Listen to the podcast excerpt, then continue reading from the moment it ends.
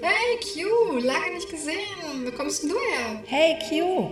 Na, ich habe gerade meine elektronische Planetenerklärung gemacht. Ich sag dir, meine Bilanz sieht so top aus. Die Planeten entwickeln sich prächtig. Und du? Wie ist mit dir?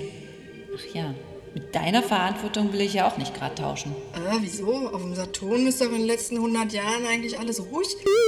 Oh Mann ich hatte ja gar nicht Saturn, ich hatte ja die Erde. Oh Mann, voll vercheckt. Ich guck mir das mal kurz an. Ach. Uh. Uh. Oh Mann, Ozonlöcher überall. Plastikmüll in den Meeren, Ehegattensplitting, da ist ja alles schiefgelaufen. Wie soll ich das denn bloß? Puh.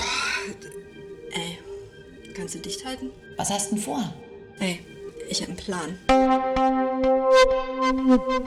Ich lasse die Erde einfach verschwinden, das merkt kein Mensch. Ich steck den einfach in mein linkes Nasenloch zu Hellbob und dem Todesstern. Und dann, dann ist im Universum wieder alles gut.